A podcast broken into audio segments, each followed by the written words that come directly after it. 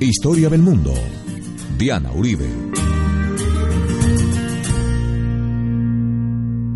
Buenas. Les invitamos a los oyentes de Caracol que quieran ponerse en contacto con los programas, llamar al 302-9559, 302-9559 entre semana, o escribir a info arroba la casa de la historia info arroba la casa de la historia o consultar nuestra página web www.lacasadelahistoria.com www.lacasadelahistoria.com y le recordamos a los oyentes que Caracol Radio y La Casa de la Historia son los canales oficiales del trabajo de historia del mundo, no hay otros.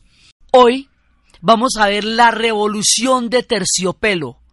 la caída del muro de Berlín, uno de los pilares fundamentales de todo el proceso de la desintegración de la Unión Soviética. Thank you.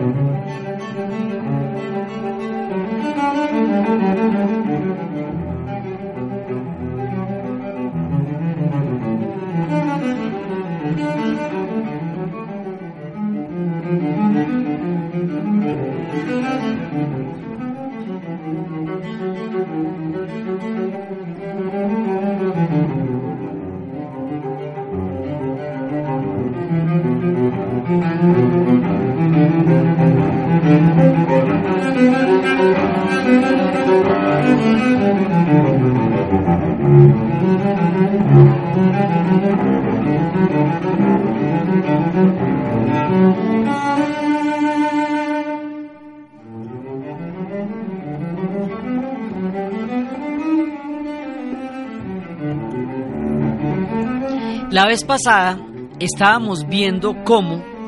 al decir Gorbachev que renuncia a la carrera armamentista,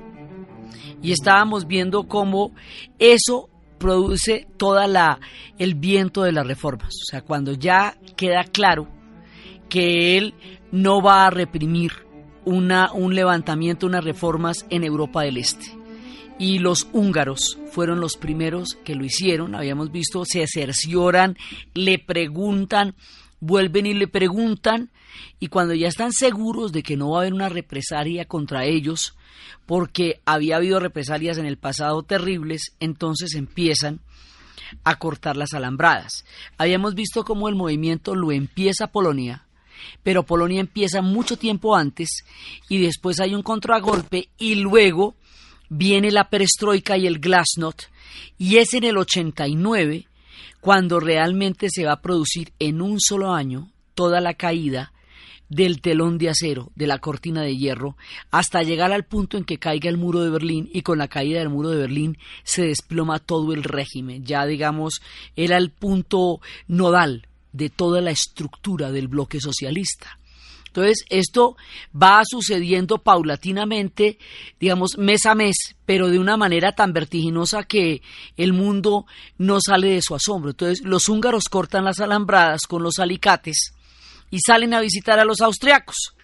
Y cuando salen a visitar a los austriacos, los austriacos, como habíamos visto, no se la pueden creer porque hace 48 años no ven a los húngaros, divididos como quedaron por las alambradas que rodeaban toda la Europa del Este y de, eh, habiendo quedado en un lado totalmente distinto de la historia, después de haber sido durante dos siglos y medio un solo imperio, el imperio austrohúngaro, y después de haber estado profundamente involucrados los unos y los otros en una historia común. Entonces, ahora viene el momento en que llaman a elecciones, pierde el Partido Comunista, reivindican a todos aquellos que fueron considerados traidores y desprestigiados durante el levantamiento del 56, reparan la memoria histórica, súper importante esto, reparan la memoria histórica de todas las personas del levantamiento del 56, eligen un nuevo presidente y así, y como si tal, empieza una nueva era para Hungría. Ellos son todavía muy satíricos con respecto a eso. En la Casa del Terror tienen una, un video en donde se van cambiando de ropa, primero como austrohúngaros, luego como nazis, luego como stalinistas, luego de paisanos, porque les pasaron todas por encima, pero ellos son los primeros que van a empezar este juego de, de esta reacción en cadena que va a significar la caída de Europa del Este. Entonces, por ese lado, habíamos visto que se nos abre un boquete en el mapa porque los alemanes pueden pasar a través de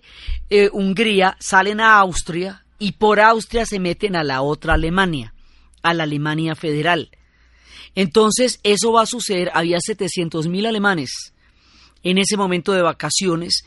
en Hungría y habíamos visto que usted solamente podía salir de vacaciones dentro de países del bloque socialista. Quiere decir que podía ir a Cuba, podía ir a Vietnam, pero no podía, y podía ir a toda la Europa del Este, pero no podía salir de ahí. Entonces ellos aprovechan que van para Austria, a donde nunca hubieran podido llegar, para poder ir a Berlín. Y esto se va a volver un éxodo de más de un millón de alemanes. Y al volverse un éxodo de más de un millón de alemanes, pasan meses y meses en ese éxodo, hasta que después va a haber una, una gran manifestación en la embajada de Checoslovaquia, en Austria para pedir asilo directamente para ir a Berlín. Entonces, aquí están pasando muchas cosas al tiempo. El tema del muro de Berlín va a estar vigente todo el año, desde cuando los húngaros cortan las alambradas. Es decir, los berlineses son los primeros que van a empezar a pasarse hacia la Alemania federal en la misma en el mismo movimiento de pueblos en que los húngaros empezaron a visitar a los austriacos. Los húngaros no tenían que reunificarse con nadie, sino volver a ver a sus camaradas, a sus compañeros de historia que habían sido durante tanto tiempo los austriacos. Mientras los alemanes están pasando para el otro lado y por las parabólicas, entonces empieza a desarrollarse lo que se llama la revolución de los valores, porque en ese momento empiezan los movimientos en Praga, y en ese momento, cuando empiezan los movimientos en Praga, Praga va a ser lo siguiente, ellos habían hecho un movimiento del 77, van a volver a salir a la calle, y cuando salen a la calle, se encuentran en la plaza de San Wenceslao. Primero empiezan a mover las llaves, las llaves quiere decir que es hora de que ese régimen corrupto se vaya a casa. Es un símbolo, estos levantamientos tienen símbolos. Las llaves quiere decir que su tiempo terminó y se encuentran las manifestaciones en la plaza. Los primeros que salen a manifestarse, la policía les va a dar duro realmente duro. O sea, siempre hay una primera oleada, digamos, de, de, héroes, de valientes, y en los videos existe hoy día el Museo del Comunismo en Praga, que está dividido en tres partes. Lo habíamos visto alguna vez. La primera parte es el sueño, la segunda es la pesadilla y la tercera es la revolución de terciopelo o la revolución de los valores. Entonces, ellos salen al principio con la, la mirada decidida de un pueblo que ya no teme, de un pueblo que ya ha vencido el miedo porque está más allá de toda intimidación. Y empiezan las manifestaciones en Praga multitudinarias totales y multitudinarias. Y cuando empiezan estas manifestaciones, eh, en ese momento ya no los pueden. Primero, Gorbachev se ha comprometido a no desar la fuerza, pero durante todo el tiempo que está sucediendo la revolución de los valores, se ha venido presentando el episodio de Tiananmen. Entonces, con la matanza de Tiananmen, y el mundo aterrado ante lo que pasa en China, aquí los rusos no pueden hacer lo mismo, no están en las mismas circunstancias y ya han aplastado muchas veces a estos pueblos y ya no pueden en el paso de entrar en contacto con Occidente,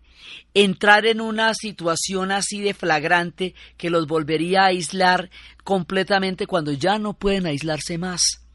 Entonces, a los checos que ya se las habían hecho no se las van a volver a hacer. Los checos salen a la calle y así, tranquilamente, los checos empiezan su proceso democrático y Alexander Dubček, el hombre de la primavera, se para en la plaza de San Wenceslao, donde se habían visto por última vez cuando había ocurrido la tragedia de la entrada de los tanques en 1968, allí donde Jan Pollack se inmoló, allí donde se quemó y cuyo monumento todavía está en la plaza, y allá dice Alexander Dubček que esa mañana Gorbachev había dicho que la perestroika era el socialismo con rostro humano. Entonces dice, ah, bueno, chévere, bonito así. Quiere decir que se vinieron a dar cuenta a estas alturas del partido que lo que les habíamos dicho en 1968 era lo que tocaba hacer. Pero mire cuánto tiempo después, después de tanto sufrimiento, tanta gente en la cárcel, tantos escritores con el alma rota, tantas cosas tan terribles. Bueno, pero pues así es.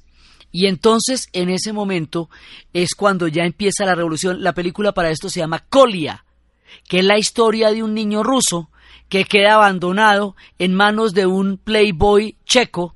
que se había casado por conveniencia con una rusa y la rusa eh, se le abre y él queda con el niño en el momento en que está cayendo el régimen comunista y es lo más impopular tener un chiquito ruso en esa época que se llama Cole, una historia de ternura que muestra todo lo que está pasando alrededor y en ese momento empiezan a salir los tanques, ya van abandonando la República Checoslovaca ellos eran Checoslovaquia en ese momento. Después se van a dividir entre checos y eslovacos y simplemente van a poner banderitas en la mitad sin ningún problema, cosa que no pasó en Yugoslavia, ¿no? Entonces, en ese momento, la revolución de los valores llega, va a tener ese nombre, o revolución de terciopelo, por la belleza del proceso checoslovaco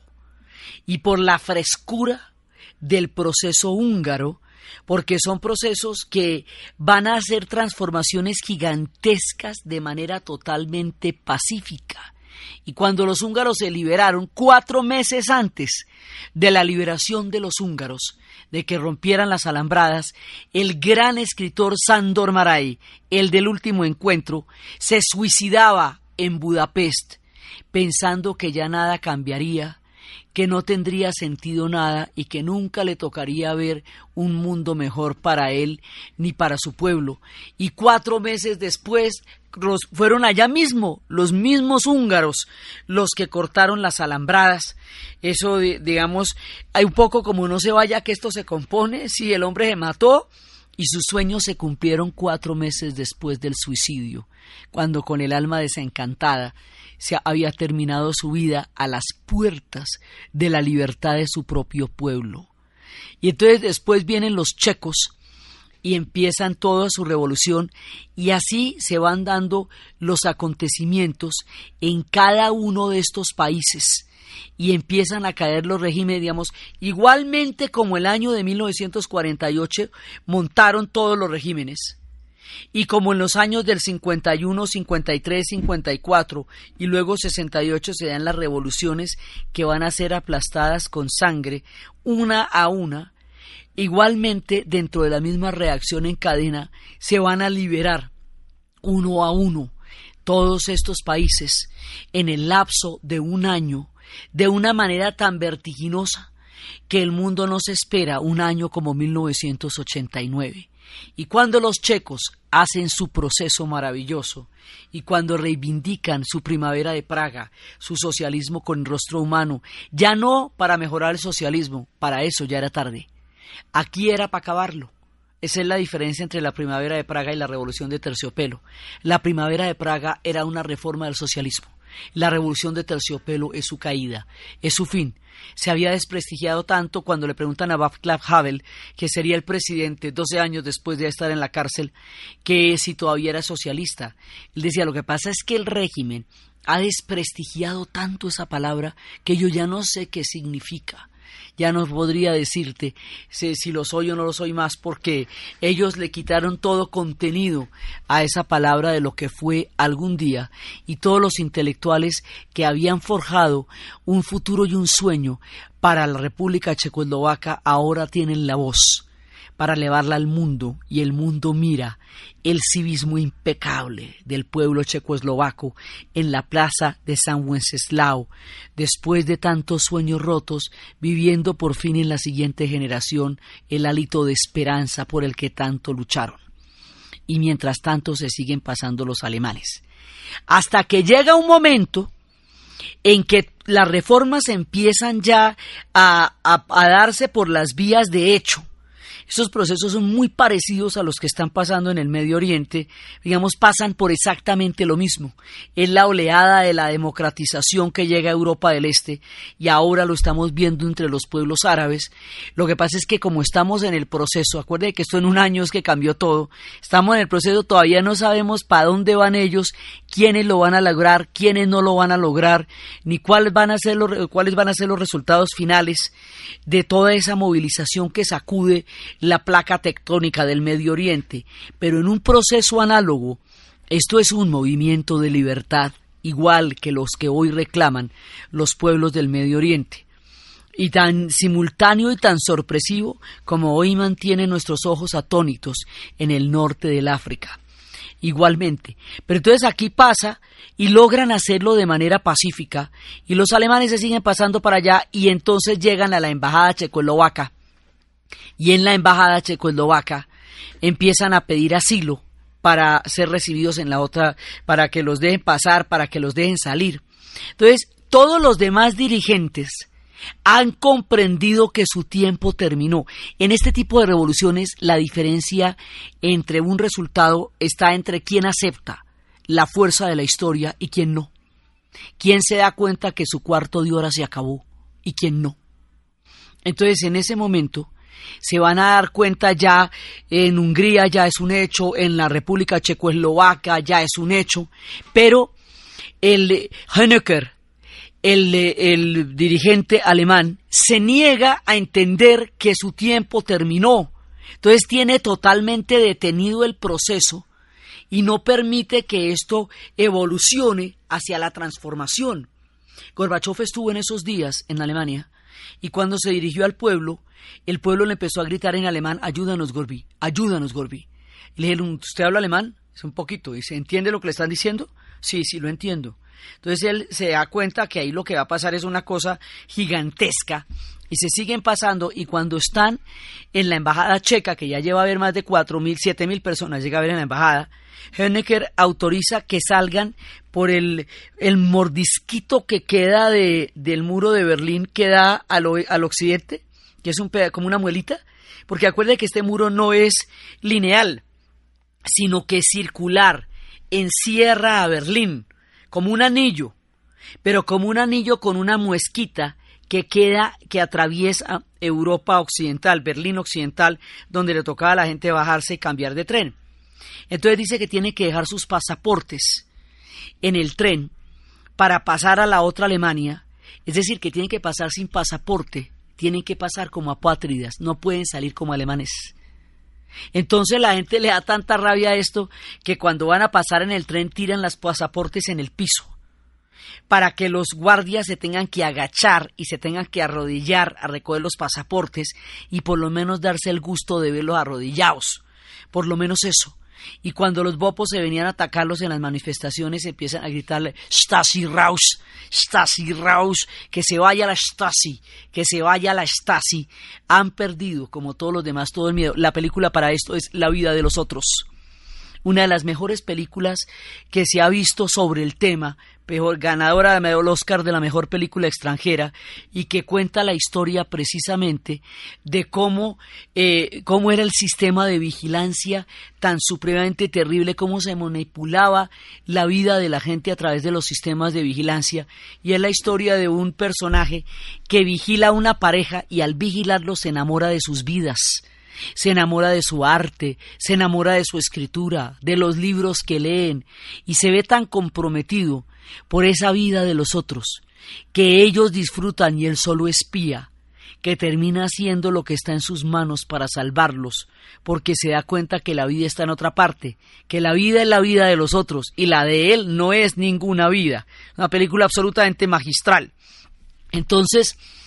hay un momento en que ya cuando se dan cuenta que Honecker no está represando toda la movilización del bloque de Europa del Este en Berlín,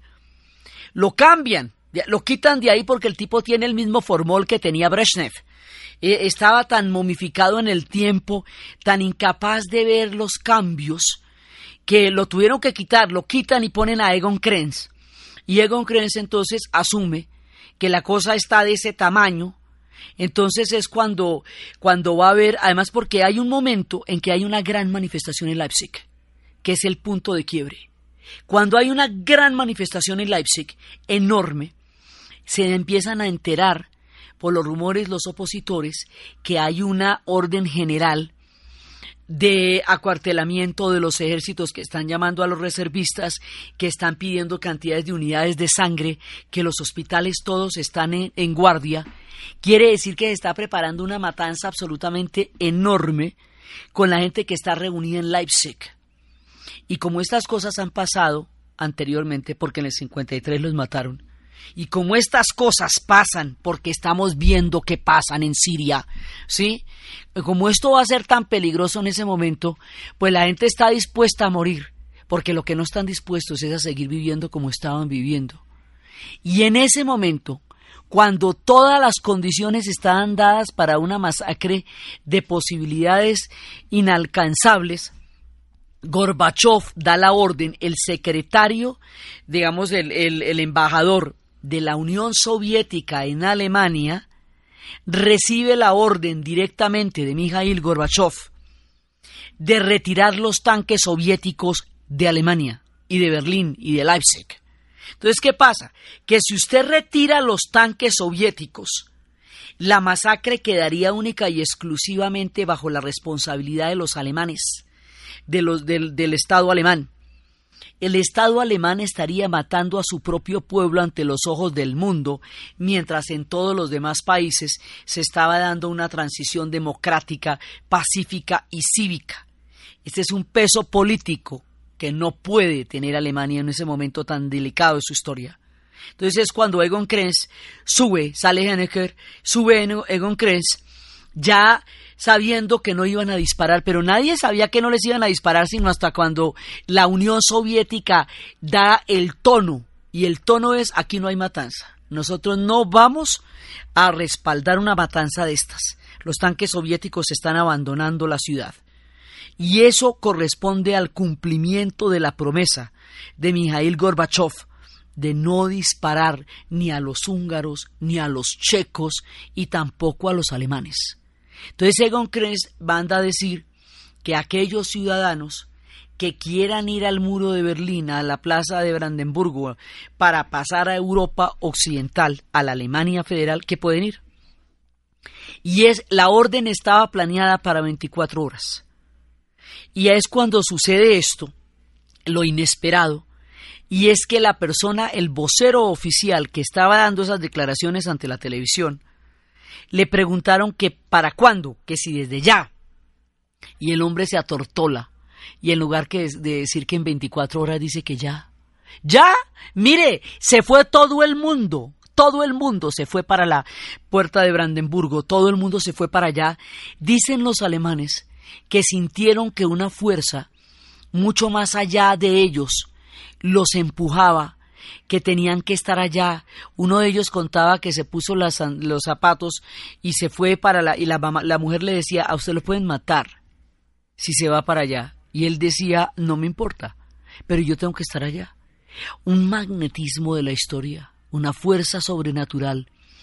algo inexplicable, hacía que todos se, se fueran hacia la plaza y que se atrevieran a averiguar si esto era cierto. Y entonces, como la orden estaba hecha para 24 horas después, en ese momento no había instrucciones. Como no había instrucciones, entonces los bopos de la frontera, del puesto de, de control del muro, pues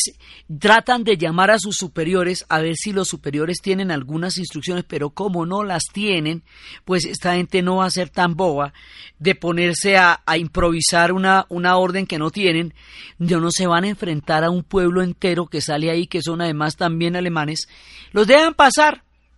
Cuando ellos pasan al otro lado sienten que los abrazan.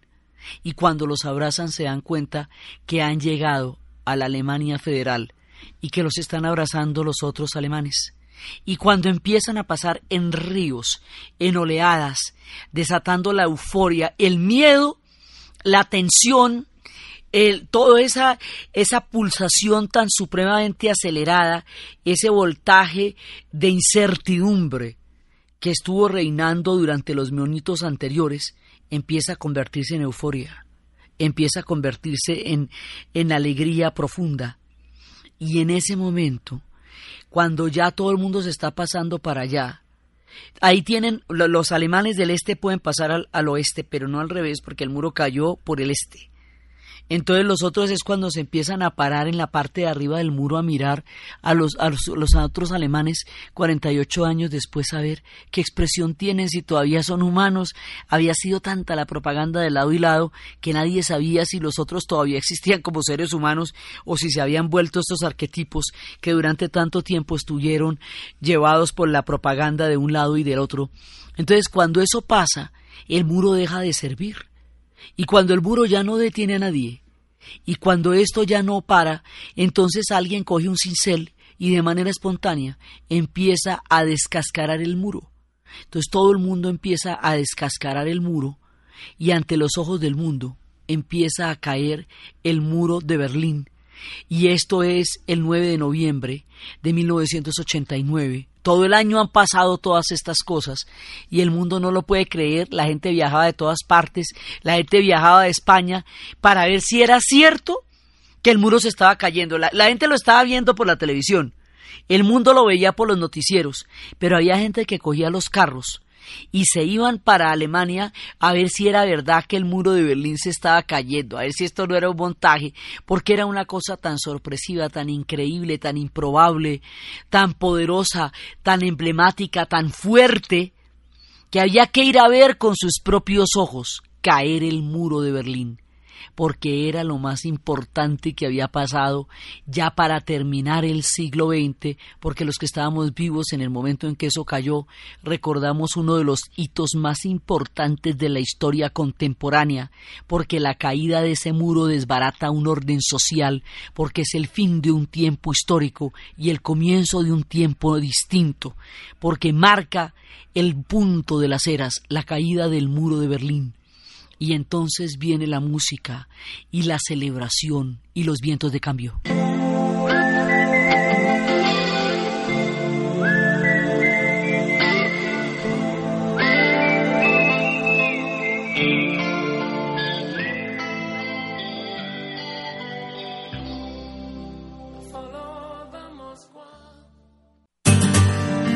Historia del mundo de Caracol Radio con Diana Uribe.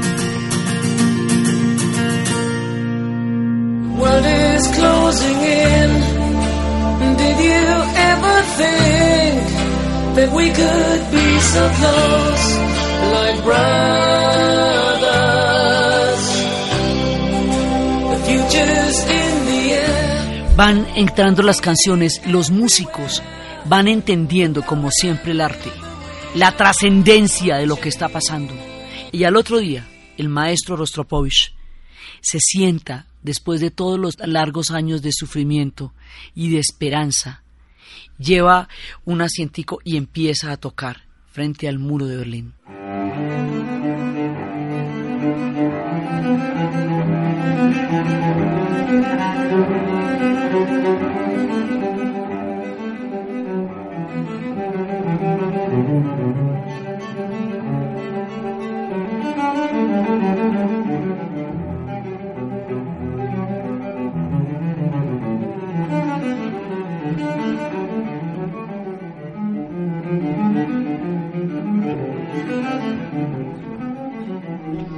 En el actual museo del Checkpoint Charlie están los videos de todas las partes como cayó el muro y está la imagen con un busto de con toda una estatua de hierro y la imagen del maestro Rostropovich sentado tocando su cello después de que había caído el muro de Berlín. Y también Pink Floyd va a poner la pared allá y a tumbar la pared en ese momento porque entiende el pulso el, latir de la historia y el rumbo de los acontecimientos con el carácter visionario que siempre han tenido.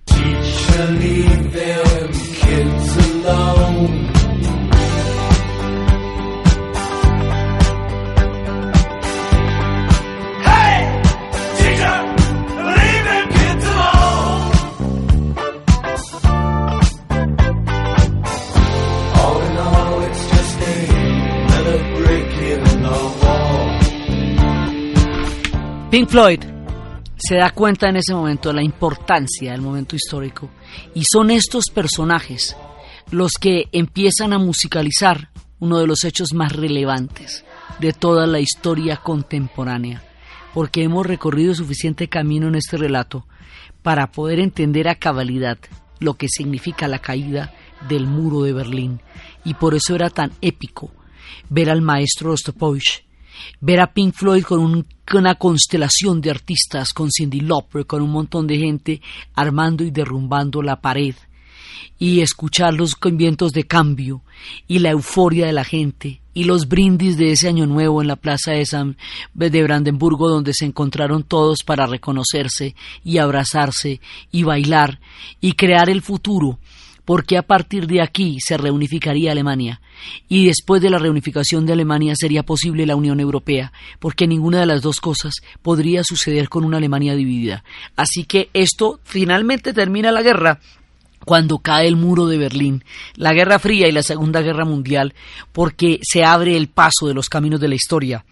con la caída del muro de Berlín que tanto dolor y tanta tristeza había dejado en sus 48 años de existencia. No le va a ir tan bien a los rumanos que dentro del mismo orden de ideas van a empezar su propia revolución y van a salir y van a empezar por Timisoara. Y en Timisoara empiezan las rebeliones pero en Timisoara va a haber una matanza. Es que estas cosas son tan delicadas y tan impredecibles porque depende del azar de la, de la comprensión del gobernante. En la época eh, en que sucedió la perestroika estaba Reagan, pero ahora está Bush papá. Entonces, cuando, en el momento en que está cayendo el muro, por eso cuando la situación en Berlín llegó a convertirse en algo tan supremamente tenso y lleno de incertidumbre antes de que se definiera, él había propuesto una cautela infinita porque estaban asistiendo a la caída de un imperio, y un imperio debe caer con dignidad. Y no necesariamente caería de manera pacífica, nada de esto estaba garantizado, nada de esto se podía saber con anterioridad. Y el caso es que no fue así para los rumanos. En Timisoara sí va a haber una matanza. Y ahí va a haber una matanza grande. Y luego se van a reunir en, en Bucarest. Porque es que además en Timisoara empezaron a gritarle a Ceausescu, Drácula, tu tiempo terminó, Drácula, tu tiempo terminó. Y Ceausescu se negaba y cuando se reunieron en Bucarest para preguntar lo mismo y para gritarle, ¿qué pasó en Timisoara? ¿Qué pasó en Timisoara? Y para gritarle, Drácula, tu tiempo terminó, él ordena disparar sobre la gente y el ordenar disparar sobre la gente cuando todos los demás pueblos habían logrado transformar su historia sin necesidad de un derramamiento de sangre, cuando la mismísima Alemania estaba ya en eso, cuando todo eso estaba pasando, ya era imperdonable, ya y después de la matanza de Tiananmen que está paralela a todo nuestro relato de la caída del bloque socialista, ya no había manera de entender ni de soportar lo que estaba pasando en Rumania. La situación de Rumania era desesperada porque es que además todos estos países vienen acompañadas sus caídas de una crisis económica inmensa, de un grado de crecimiento cero, de una cadena de economías en bancarrota que al mismo estilo de la Unión Soviética van cayendo todas porque todas estaban entrelazadas entre sí y todas estas le daban a la Unión Soviética y la Unión Soviética a ellas. Así que al arruinarse la Unión Soviética económicamente se van a arruinar ellas también y la pobreza de Rumania era increíble y había ocho horas de racionamiento de luz en el día porque por malos manejos eléctricos y por una situación absolutamente dramática. Y la situación de los niños en los orfanatos era dantesca y el grado de, de polución era tan terrible que había una aldea donde la gente toda vivía tiznada de negro que se llamaba Copsamica porque en esa aldea eh, la, la, contaminación de las fábricas hacía que la gente fuera que se bañara seis veces en el día seguiría tiznada. Era el veneno, la polución, la crisis económica, la dictadura, el exceso, el palacio de mil habitaciones con las luces prendidas mientras había racionamiento de ocho horas diarias para la gente rumana de a pie, la desproporción, la extravagancia de un déspota como se había convertido Ceausescu ya en un novelista de, como de la novela del dictador con su mujer que era Elena Ceausescu, la directora de las artes y las ciencias, que determinaba cuáles eran las artes y cuáles eran las ciencias. Esto llegó a un punto de exasperación del pueblo que hay un momento en que ellos dos se montan en un helicóptero para huir, en un avión para huir, y les dicen, mire, les vamos a bajar, ese helicóptero se los bajamos, así que bájense. Y cuando ellos se dan cuenta que les están apuntando, se bajan, y ahí es cuando los van a ejecutar y los ejecutan el 24 de diciembre. La única objeción que hubo por parte de la iglesia era que fuera en Navidad. De resto no había ninguna otra. Entonces los van a ejecutar ahí y en ese momento, cuando los van a ejecutar, es cuando aparecen ante las cámaras que les disparan y mueren. Como solamente existe ese video, y no hay ninguna otra, ningún otro documento, los franceses se toman el trabajo de tomar el, de coger el video y de codificarlo fotograma por fotograma y encuentran que ellos ya han sido asesinados antes, o sea, los premataron. Y luego los ejecutaron recontraprematados. O sea, para que no quedara duda de que esta gente había muerto, y es cuando descubren toda esa extravagancia del régimen, y cuando va a caer este régimen que era, eh, era tan contradictorio porque ese personaje tenía un montón de, de, actitudes progresistas como fue el caso de haber apoyado al pueblo checo en la primavera de Praga y haberse negado a condenarlo, pero frente a su propio pueblo habían llegado a límites absolutamente increíbles de extravagancia, derroche, desperdicio, terror, arbitrariedad, a los barrios pobres los tapiaba con paredes para que no se vieran feos para los turistas, era, digamos, una, un personaje demencial, apoderado de un pueblo al que el pueblo sacó corriendo. La película para esto se llama Bucarest 12 y 30, porque resulta que a las 12 y 30 cae Ceausescu. Las personas que han salido a la plaza antes se están jugando la vida, porque ya habían sido asesinadas en Timisoara y en la misma Bucarest. Pero los que salen después ya van sobre seguro, porque ya saben que Ceausescu ha caído. Entonces, con motivo del aniversario de esta revolución, van a un pueblo a ver cómo participó el pueblo en la revolución. Los que salen después de las 12 y 30 ya son oportunistas y se dan cuenta que los que estaban a las 12 y 30 era uno que estaba borracho, tres que llevaban cuatro días bebiendo, uno que ha peleado con la mujer y llevaba unas flores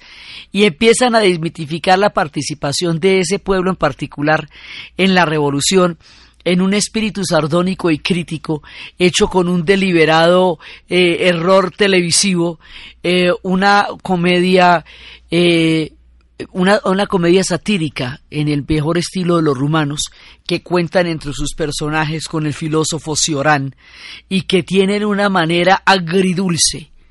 de celebrar sus acontecimientos y de mirar su historia con una especie de irónica amargura, pero que no deja de carecer de un gran humor, con un espíritu muy especial que es el que ellos tienen y que se muestra en esta película, Bucarest 12 y 30.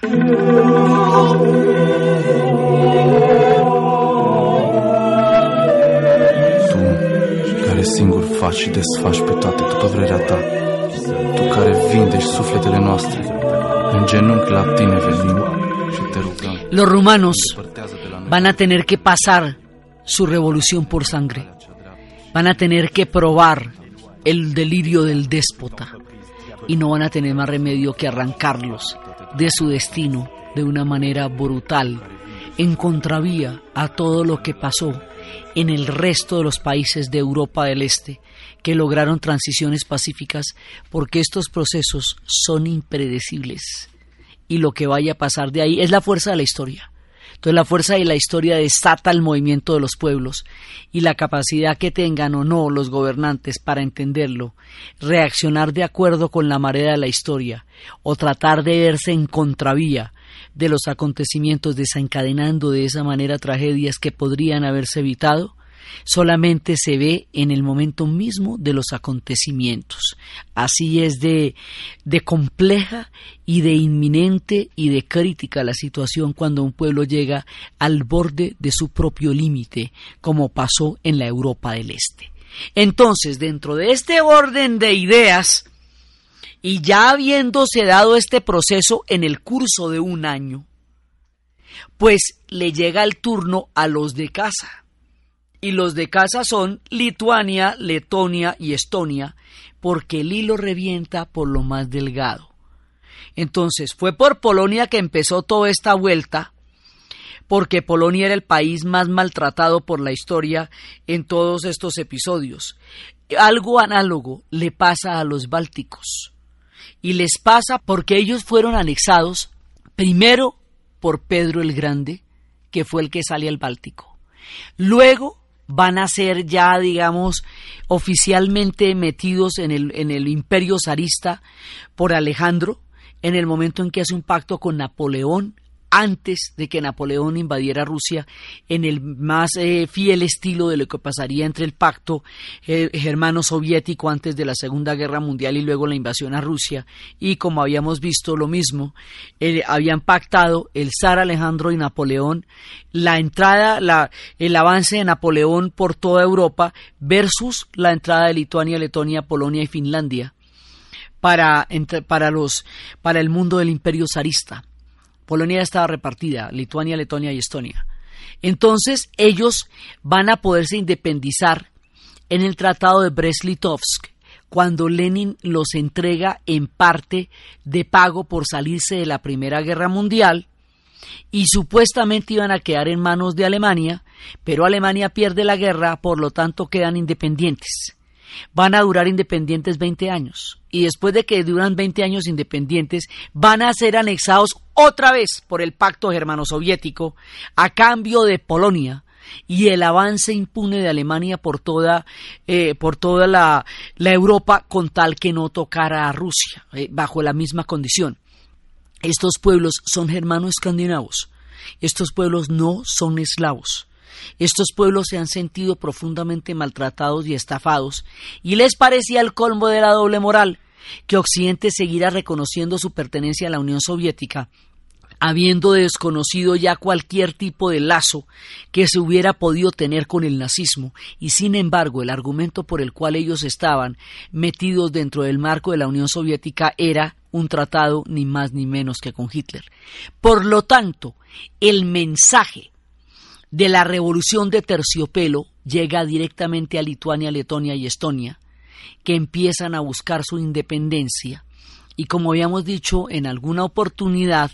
antes de que les diera la independencia, la FIFA les dio selección de fútbol y el que existe ante la selección de fútbol de la FIFA es un Estado nacional. La ONU lo puede o no reconocer más noche, pero usted teniendo camiseta ya existe como Estado nacional porque si hay alguien que define quién es quién en este mundo es precisamente la FIFA. Entonces, ellos empiezan el proceso ya en casa, porque lo que se viene de aquí para adelante es la desintegración de la Unión Soviética, no del bloque de Europa del Este, que ya se fue, sino de la Unión Soviética, es decir, las 15 repúblicas que habíamos dicho que acompañaban a Rusia en el proyecto soviético, que formaron primero parte del imperio zarista y ahora van a formar parte del proyecto soviético socialista, mediante un proceso de rusificación de la revolución, que fue el que hizo Stalin. Ahora empiezan a movilizarse. Habíamos visto que eran tres bálticas, Lituania, Letonia y Estonia, tres transcaucásicas, Georgia, Armenia y Azerbaiyán, siendo Moldavia un pueblo que formaba parte antiguamente de Rumania en, una, en un país que se llamaba la antigua Valaquia, en un territorio que se llamaba la antigua Valaquia que tenía partes también de Ucrania. Hay gente que viene de estos lados y ahorita no tiene pasaportes de ninguna parte porque sus aldeas desaparecieron. Entonces, también están las repúblicas centroasiáticas que habíamos visto cuando estábamos en la coyuntura de Afganistán, que era Tayikistán, Uzbekistán, Turkmenistán, Kirguisia y Kazajistán. Entonces, habíamos visto todas estas 15 repúblicas comparten con Rusia el esquema de la antigua Unión Soviética. Y siendo Ucrania, Rusia y Bielorrusia, la Rusia eslava, la Rusia original, la madre, y siendo Ucrania la madre. Entonces, este proceso va a empezar por Lituania, Letonia y Estonia. Y eventualmente los va a llevar a que por el desastre terrible de Chernobyl, Ucrania también se vaya. Y Ucrania era la Rusia de Kiev. Y las repúblicas del Cáucaso también se van a ir. Y a nadie se le puede disparar porque hay órdenes de no dispararle a la gente y fuera de eso, el pueblo va a pedir en las calles de Moscú que no se dispare contra los pueblos bálticos por su búsqueda de libertad. Aquí ya estamos en casa, en el rancho, y la situación se va a poner todavía más crítica porque vamos para la desintegración no ya del sistema ni del modelo, sino del territorio mismo de la Unión Soviética. La historia de cómo sucede eso, de cómo se abre la caja de Pandora y de cómo los acontecimientos se devuelven como un boomerang hacia la mismísima Unión Soviética hasta acabar con su existencia como tal en la historia del final del siglo XX, lo que veremos en el siguiente programa. Entonces, desde los espacios de las llaves en la plaza de San Wenceslao, de las alambradas que se rompen en Hungría, de los cinceles que tumban el muro de Berlín, de la visita que estaba haciendo Gorbachev a Alemania, del pedido de auxilio, del vampiro que se tiene que ir, Drácula, tu tiempo terminó, y de todos estos acontecimientos que en cadena asombran al mundo entre el civismo, la esperanza, el heroísmo, la locura, la euforia, el reencuentro de un pueblo, la lucidez, la historia y la fuerza con que la vida de los hombres puede cambiar de un momento a otro por los acontecimientos históricos que se precipitan en la narración de Ana Uribe. En la producción Jesse Rodríguez y para ustedes, feliz fin de semana. Ты такой хищник, все счеты сводишь лично, сам себя считаешь, сам себя решаешь. Все было бы отлично, но раны-то зияют. Tak dlouhá kašta sleze